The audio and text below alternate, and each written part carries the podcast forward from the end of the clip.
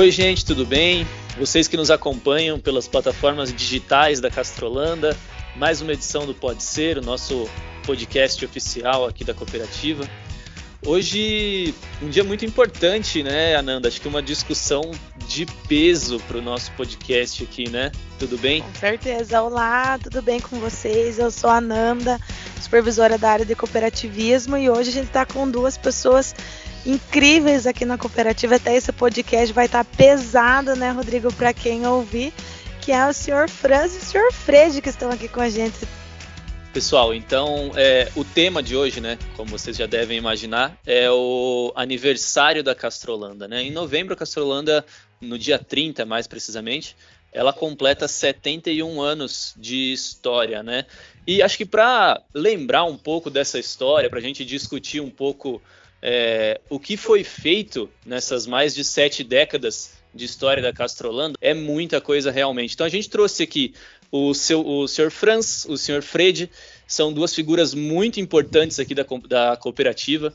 Vou pedir para que vocês se apresentem rapidamente. Vamos começar então pelo Sr. Fred. Rodrigo, estou muito gratificante poder participar nessa podcast de vocês. Tá? E a história da cooperativa Castrolanda é muito, muito bonita. A história começou antes de 51, começou na Holanda onde que os imigrantes começaram, eles, eles já fundaram, antes de vir aqui para o Brasil, já fundaram a cooperativa Castrolanda. E foi aqui, foi consolidada, vamos dizer, a fundação da cooperativa Castrolanda. Então, a Castrolanda foi fundada em 13 eh, de outubro de 51, que eu estou lembrando, mas a data oficial da comemoração é dia 30 de novembro. Por que, que 30 de novembro? 30 de novembro é a chegada dos primeiros imigrantes holandeses aqui, aqui na Castrolanda. As primeiras famílias, né? É. E eu estou muito grato, tá? De, de, desses 71 anos que a, a Castellana tem, eu pude trabalhar 53 anos aqui dentro da cooperativa Castellana. Então, realmente, muito gratificante, gratificante poder participar e também poder acompanhar o forte crescimento que a Castellana teve dentro de todo esse, esse, esse período de 71 anos.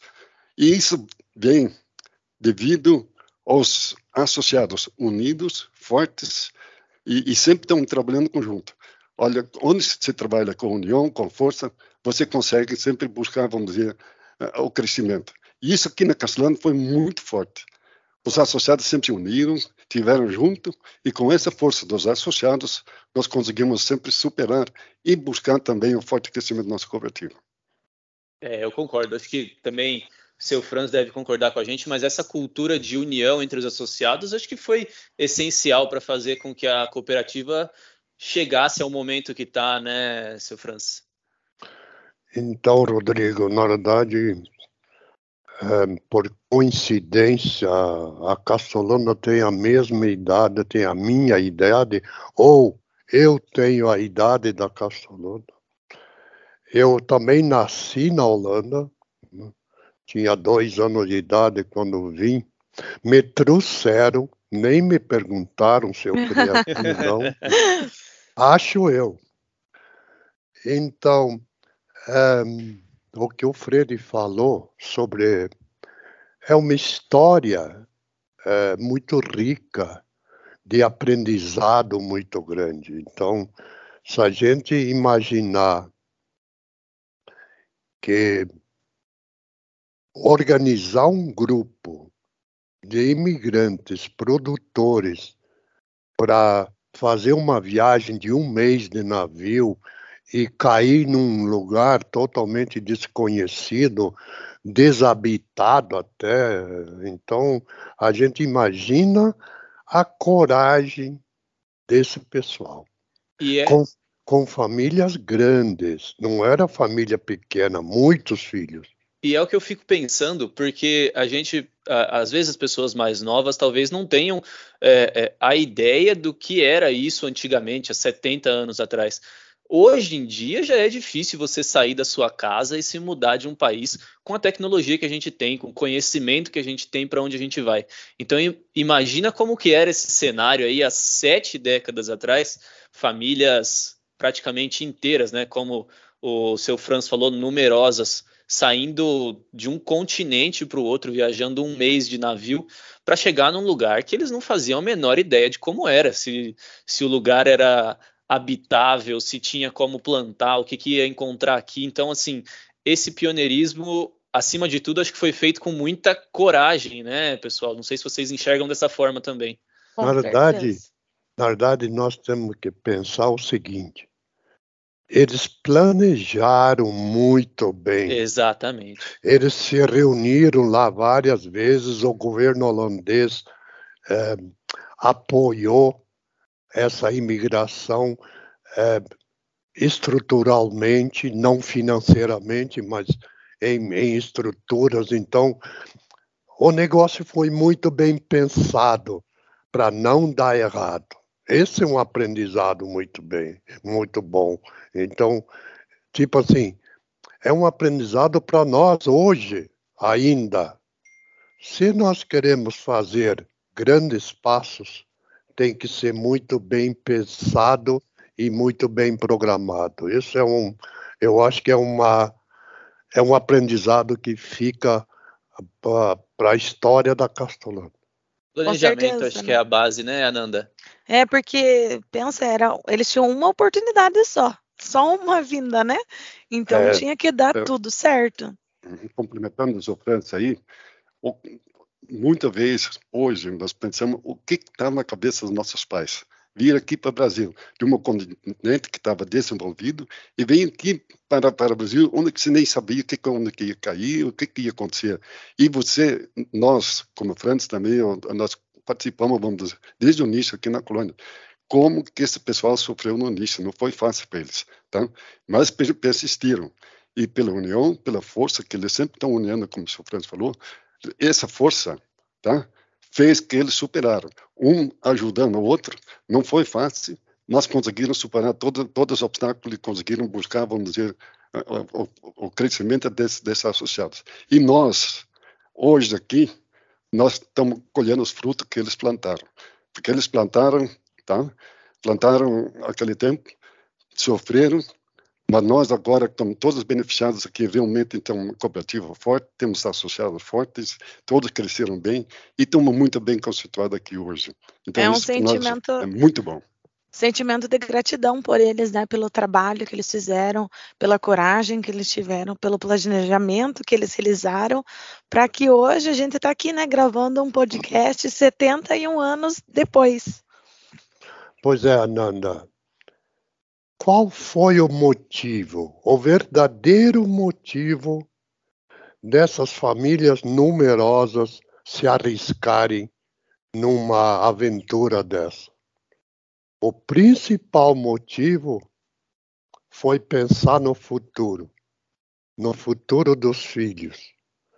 Para Os dar e das famílias, né? Exatamente, para dar uma chance para os filhos poderem se desenvolver, porque na Holanda, pós-guerra, estava tudo meio parado e, e, as famílias eram numerosas. Meu pai tinha 16 hectares na Holanda, cinco filhos. Se fosse para dividir isso, não teria futuro nenhum dos cinco. Então, foi com essa mentalidade de nós temos que buscar um futuro melhor para nossos filhos. Foi essa o principal motivo deles se arriscarem numa aventura dessa. Imagino eu. É, isso é, uhum. é, é, muito importante recordar, né? O senhor Franz falou que veio para cá com dois anos de idade, senhor, eh, senhor Freire, com quantos anos o senhor chegou aqui no Brasil? Quase cinco. Quase cinco. Quase cinco. Quando eu cheguei aqui no Brasil, faltava dois meses para completar cinco anos. O que, que o senhor lembra de quando era criança, a memória mais antiga que o senhor tem? Aqui na colônia, talvez brincando com outras crianças, o senhor, o senhor consegue relembrar isso, assim? Olha, meio difícil pergunta agora, viu? Mas, mas, mas, me lembro, realmente, olha, nós fomos para a escola, como que nós íamos para a escola? Nós não íamos para a escola, vamos dizer, com carro e tudo mais. Nós íamos com cavalo, charrete para a escola. Nós, tudo isso era totalmente diferente que esse tempo de hoje. Se, se os nossos filhos, os netos, vamos dizer, pensar como que nós ia aquele tempo para a escola e tudo mais, aí eles não vão nem, acho que nem conseguir nós acreditar. Então, mas é uma coisa bem diferente, vamos dizer, que nós tivemos aí na nossa juventude, juventude junto, e uma juventude muito bonita que nós tivemos. Tá? Porque nós estávamos aqui com os jovens, sempre unidos, jogávamos futebol juntos, brincávamos juntos, e onde que nós ia também, sempre estava o grupo junto. Fazia piquenique junto, ia para o rio, o rio Iapó, que era a nossa prainha. Não, não ia para a praia naquele tempo, não tinha praia, tá? Nós era o que dava, aqui, né? É, aqui em Castro, era a maior festa, porque nós saíamos aqui de Castelano e nos ia na prainha em Castro. Então, realmente, olha, essa união, vamos dizer, dos, dos nossos jovens foi muito, muito bonita aquele tempo. Legal. E, Sr. Franz, eh, qual é a memória mais antiga que o senhor tem?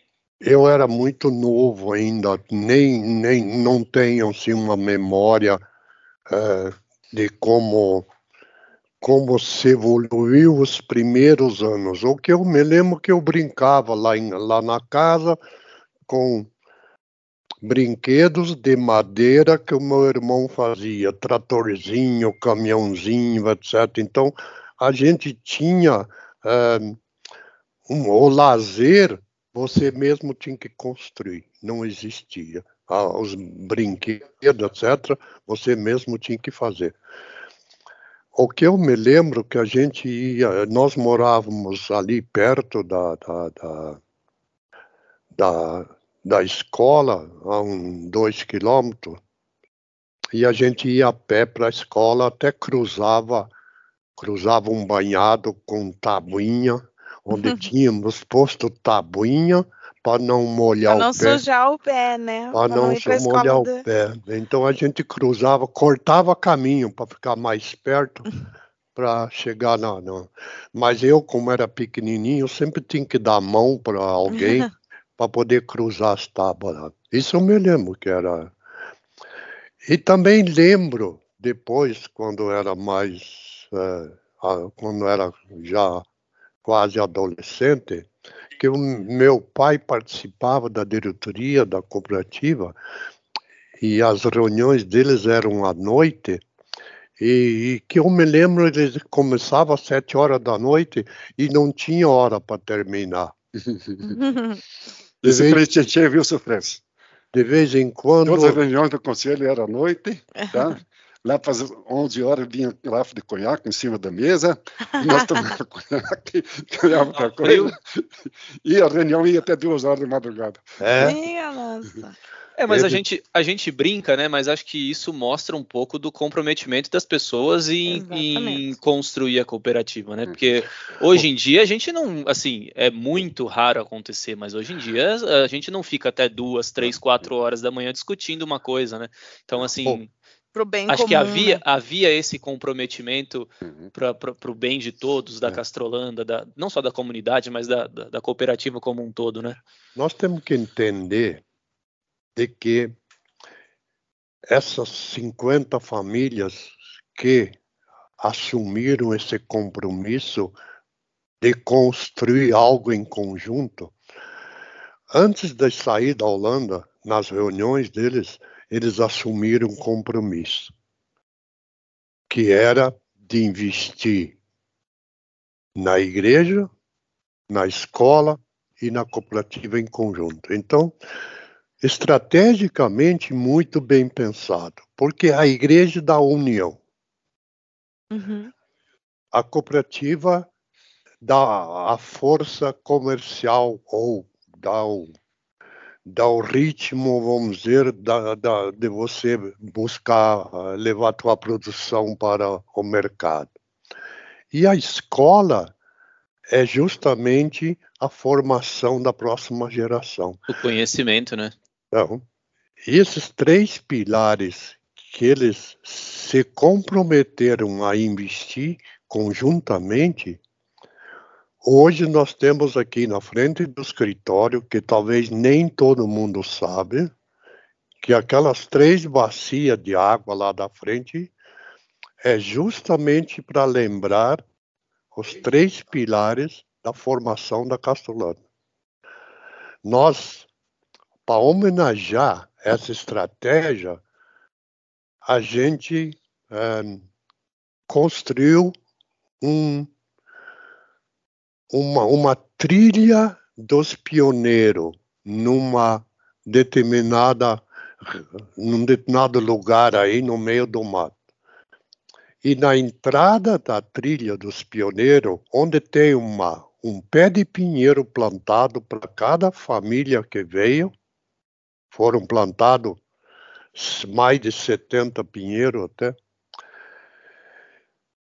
Justamente cada família está identificado através de um pinheiro e na entrada da trilha foram colocados três pinheiros e três placas, justamente um, identificando a educação, a religiosidade e o, e o, e e o cooperativismo. Então, São os três pilares da Castrolanda, né, da fundação da Castrolanda. E a gente espera que as futuras gerações não esqueçam isso. é muito importante. Isso é fundamental até hoje. Se nós não temos uh, uma firmeza em cima de uh, alguns pilares, principalmente valores, que na verdade isso faz parte dos valores da comunidade e da cooperativa, uh, são muito importantes para a convivência dentro de uma sociedade. Isso é indispensável. A gente espera que as gerações futuras realmente é, possam entender isso, talvez de uma forma diferente do que era lá atrás, mas continuam atuais esses valores, muito atuais. Sem dúvida. O seu Franz falou sobre a importância da, da igreja, né, como uma união entre as pessoas, mas acho que tem um ponto também que é muito importante, que é a fé, né? Que a, a igreja traz isso, né? E, e é importante para o crescimento da Castrolanda, pelo menos na minha visão.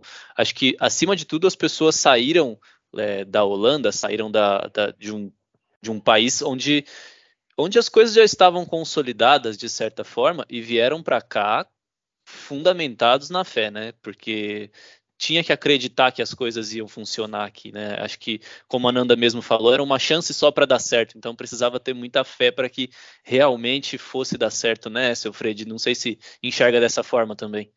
As três pilares uniu todo aquele grupo de 50 famílias de imigrantes, uniram-se junto atrás de três pilares, porque nossos pais eram muito religiosos.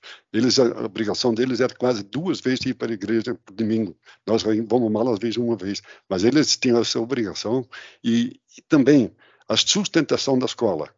Eles junto tanto faz se tinha cinco filhos na, na escola ou tinha um filho na escola, um contribuía junto com o outro para poder pagar todos os filhos para que todos pudessem estudar. E a cooperativa foi muito importante, porque eles tinham produção, onde que vão colocar a produção? Então, com, o crescimento da cooperativa, junto à cooperativa, eles tinham de colocar produto. E a cooperativa foi colocando o produto no mercado. Esse foi um, um passo muito importante, vamos dizer, dos nossos aos, nossos pais, aos, aos imigrantes. Essa união das três pilares e esperamos que nossos filhos, nossos netos continuem com isso aí também fortemente em cima desses três pilares futuramente. Legal. E também, né, é, a, como o seu Fred comentou, a cooperativa cresceu muito. Hoje ela está ali com seus mais de 3.500 colaboradores, quase 1.200 cooperados. E para nós é importante falar desses três pilares da cooperativa, né? Por que, que eles são tão importantes? Por que, que eles estão aqui na frente do nosso prédio fazendo essa homenagem? Tudo devido a esses pioneiros que vieram com muita fé, com pensamento cooperativista e também querendo a transformação através da educação, né? Então acho muito importante e acho muito bonito é, tanto o seu Franz quanto o seu Fred tocarem nesse assunto, porque como o seu Franz falou, às vezes tem pessoas que não entendem o que, que é aquela, o que, que é aquela aguinha ali na frente, né? E na verdade ela tem muito significado que está no coração de muitas famílias, de muitas pessoas que conhecem a história da cooperativa, né?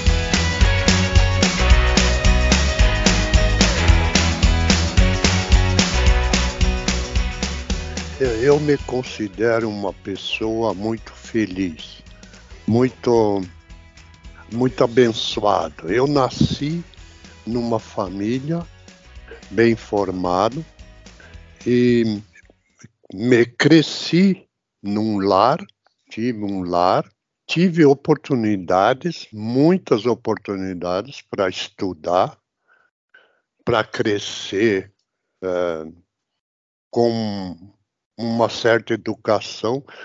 Eu tive a oportunidade de fazer um curso superior na época, que era difícil, e me formei em agronomia e eu comecei a participar na cooperativa quando eu me formei. Uh, tinha, estava iniciando o ciclo da agricultura nos anos 70, então a cooperativa precisava de agrônomo e eu fui contratado, recém-formado, um, no início mais aprendendo do que uh, até,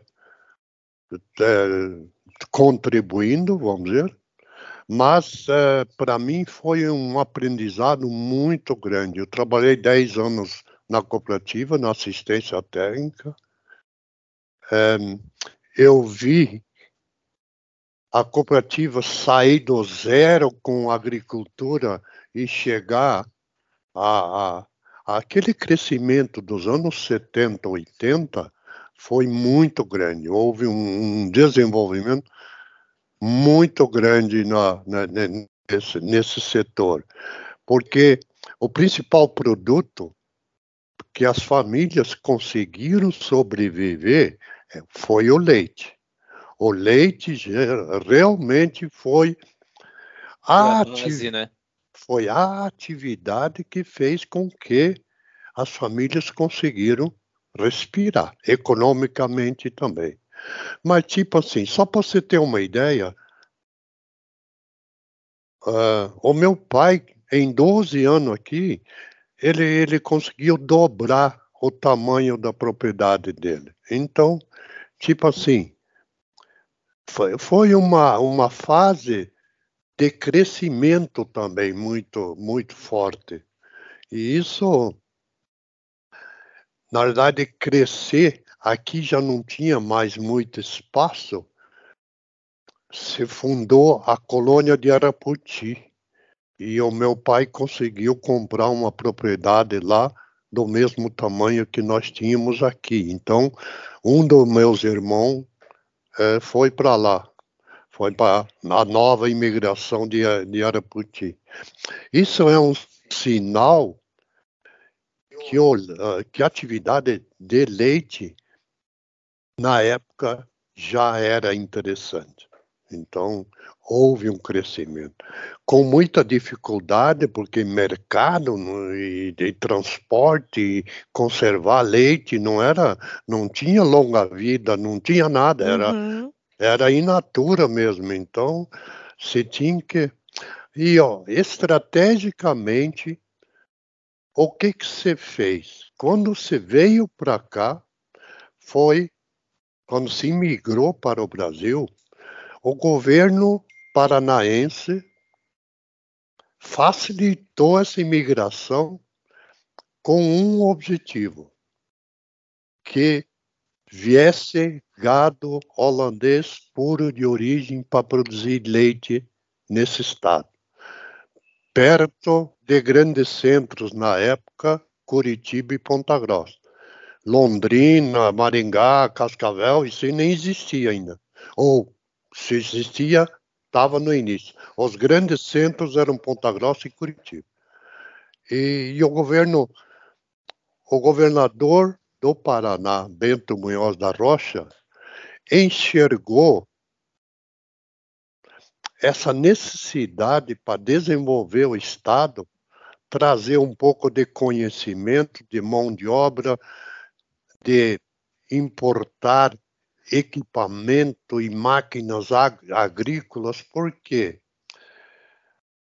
a imigração da Holanda ela acontecia para vários países no mundo, mas a maioria ia para os Estados Unidos e Canadá. Mas tinha opções de Austrália, Nova Zelândia. Só que eram países onde você só poderia levar capital. Para o Brasil, você podia levar animais, você podia levar máquina, você podia levar é, ferramentas, etc.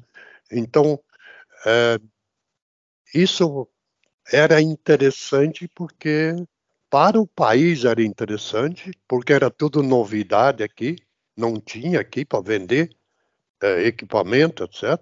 Tratores, máquinas, etc. Veio tudo no, no, junto com a imigração.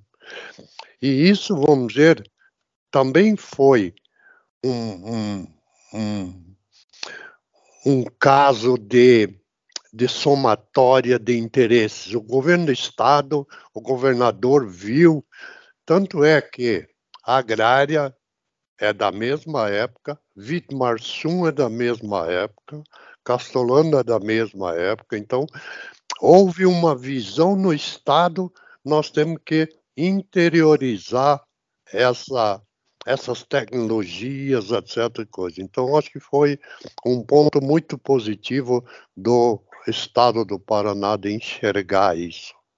Ah, com certeza era uma troca, né? A gente é. imagina Estratégia, que... né? Desde aquela época, né? Exatamente, Ananda. É, Sr. Fred, e como que o senhor começou a participar mais ativamente aqui da cooperativa? Como é que eu comecei a participar? É uma história, viu, tá? Porque meu pai falou, você tem que estudar, tá? Porque você não tem vocação para agropecuária. Tá? E quando tivemos a primeira oportunidade, eu tinha 17 anos, daí foi fazer a solicitação na cooperativa, poder entrar na cooperativa castelana como auxiliar administrativo. Fui admitido em 13 de dezembro de 1965 como auxiliar administrativo e realmente, olha, estou muito grande de poder ter crescido dentro da castelana. Tá? Porque não são todos os colaboradores que crescem, vamos dizer, dentro da Castelândia. Cresceram, cresceram, às vezes, acontece às vezes colaboradores que entram na cooperativa e na mesma função, 20 anos estão na mesma função ainda. O que que eu, eu consegui crescer? Por que, que eu consegui crescer? Sempre quando que se fazia serviço, procurava fazer algo mais, mais do que, que nós podíamos fazer. Tá? Porque se você fica fazendo só o que você pode fazer, você não cresce. E sempre tive junto, tive junto, vamos com desenvolvimento cooperativo, no crescimento. Primeiramente foi como auxiliar, depois de cinco, seis anos como gerente administrativo, depois um tempo aí gerente administrativo e financeiro, e por último gerente geral, que depois também é mesmo título seria diretor executivo. Então tive mais que 30 anos na execução da cooperativa. Tive muitos presidentes, gratificação, sou muito grato sempre trabalhando muitos anos junto com o seu Francis. O seu Francis é um bom presidente, sempre podemos trabalhar junto. Deu muita uhum. liberdade de trabalhar, porque isso foi fundamental no trabalho do seu Francis. Ele deu para nós, colaboradores, muita liberdade de trabalhar. Então, isso vem ajudar o crescimento da cooperativa também, para poder crescer e os colaboradores, vamos dizer, trabalhar. Então, nesses 53 anos, foi crescendo, crescendo, crescendo, e podemos dizer, deixar, depois de 53 anos como executivo, junto com o Franz, que era presidente, e tem os outros presidentes também, tá? nós conseguimos realmente deixar uma cooperativa, vamos dizer, altamente capitalizada e também altamente voltada a industrializar novamente também.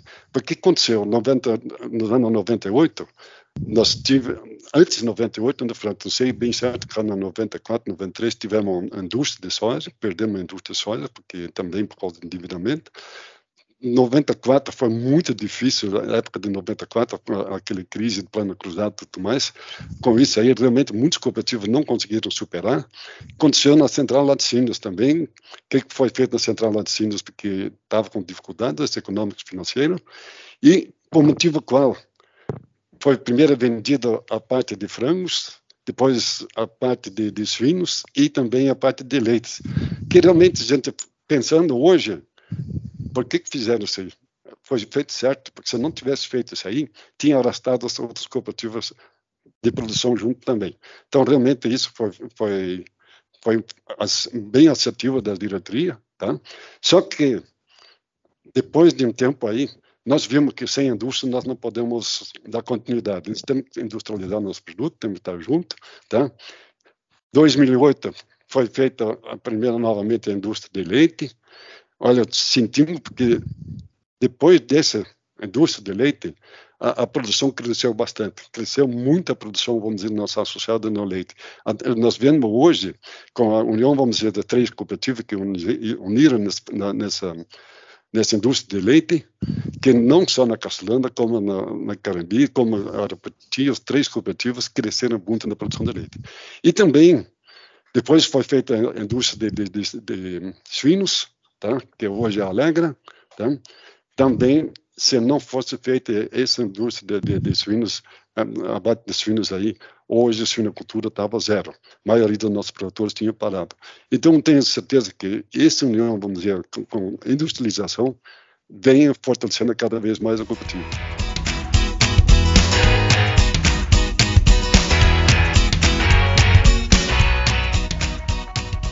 As gerações que estão aí hoje, que estão vindo, não perceberam a importância que essa cooperativa foi lá atrás.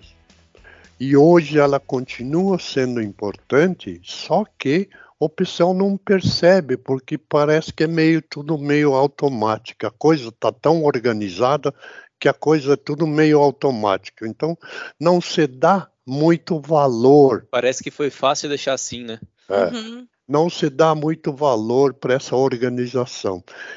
E essa organização é, custou muito cabelo branco aí, ó. Né? O Fred ainda tem bastante cabelo. Eu não sei se ele não tinge o cabelo.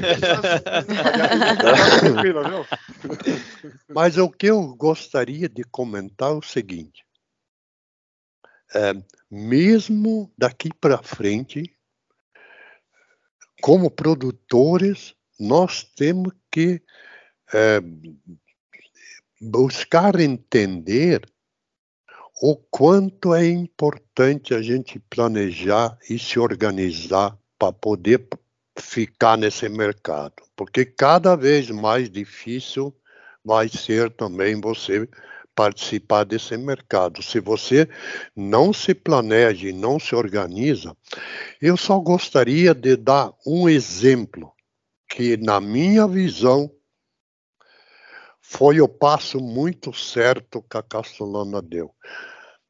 Nós começamos um planejamento estratégico no final dos anos 90. E eu nunca me esqueço que a gente fez um comentário na área de leite. A nossa região é uma região que tem altitude, é fresco, tem condições de produzir uma alimentação muito interessante para produzir leite. Então, naquele momento, nós decidimos nós temos que investir mais nessa cadeia do leite. Nós temos que melhorar essa cadeia do leite, etc. Então, dali surgiram ideias tipo assim: vamos investir numa agroleite para trazer tecnologia, para trazer conhecimento, para produtores ficarem atualizados, etc. Então, e também se começou a discutir novamente na industrialização. Porque se. E eu, o fato daquele planejamento estratégico, naquela, aquele momento, aquela ideia que nós tivemos de nós temos que investir nessa cadeia do leite. Agroleite é resultado disso. O, o que, que eu quero é, deixar na memória do pessoal? Hoje, Castro é capital nacional do leite. Será que foi por causa disso? Dessa visão que se construiu naquele momento? E o recado eu acho que é muito claro. Nós temos que pensar e agir é, no, pensando no todo e não na parte individual. Nós sempre temos que olhar o, que o mundo é bem maior do que a nossa própria casa, do que o nosso próprio ambiente ali. Nós temos que conviver numa sociedade. E isso é muito maior do que os meus interesses. Os interesses da sociedade são muito maiores do que somente os meus interesses.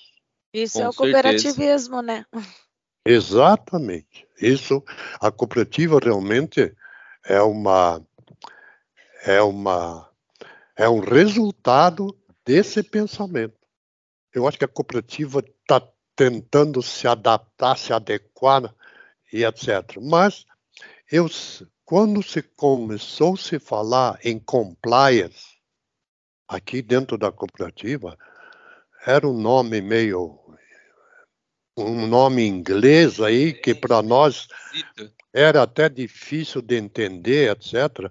Mas hoje, depois que começou a se trabalhar o compliance, eu entendo que o compliance veio justamente para reforçar esses valores que se tinha lá atrás.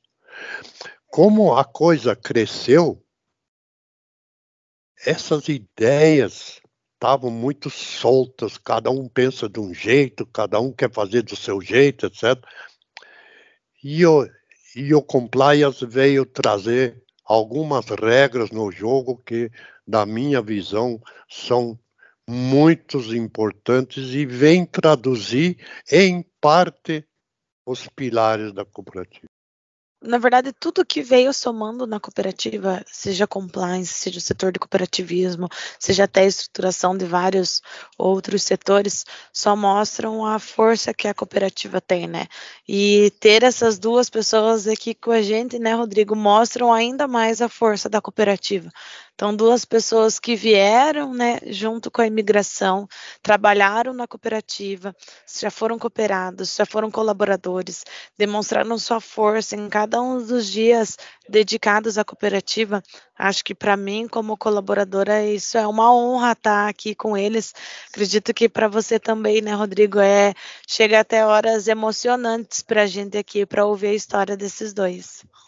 Sem dúvida é um orgulho muito grande, né, Ananda, quando a gente para para ouvir essas histórias e tudo que foi construído, é, é, a gente tem a história ela sendo contada, mas ela sendo contada por pessoas que a fizeram, né? Não, não, não a gente a gente não está contando de, de, de gente que está distante, O que eu ouvi né? falar, O né? que eu ouvi falar são pessoas que construíram a história da Castrolanda. Acho que isso isso é muito importante, é muito bonito e, e sem dúvida enriquece essa nossa conversa aqui, né? Pessoal, é, por conta do tempo, a conversa está muito boa. Por mim, a gente ficaria aqui conversando o dia todo, mas é, a gente está se aproximando do, do final dessa, do nosso podcast aqui, né? Eu quero agradecer a presença de vocês. Vou começar pelo Sr. Fred. Muito obrigado por disponibilizar o tempo de vir aqui contar um pouco da, da sua história, que em alguns momentos ela se confunde com a história da Castrolanda, né? Da, do cooperativismo na nossa região de maneira geral, né?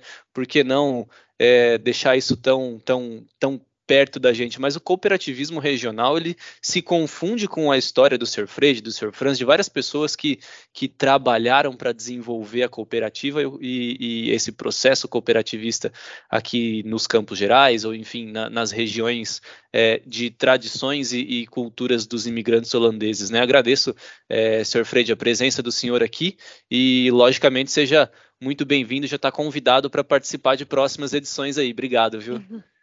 Castellamba, ela está bem estruturada hoje. É uma cooperativa bem capitalizada, está estruturada, vamos dizer, também em agroindústria e tudo mais aí.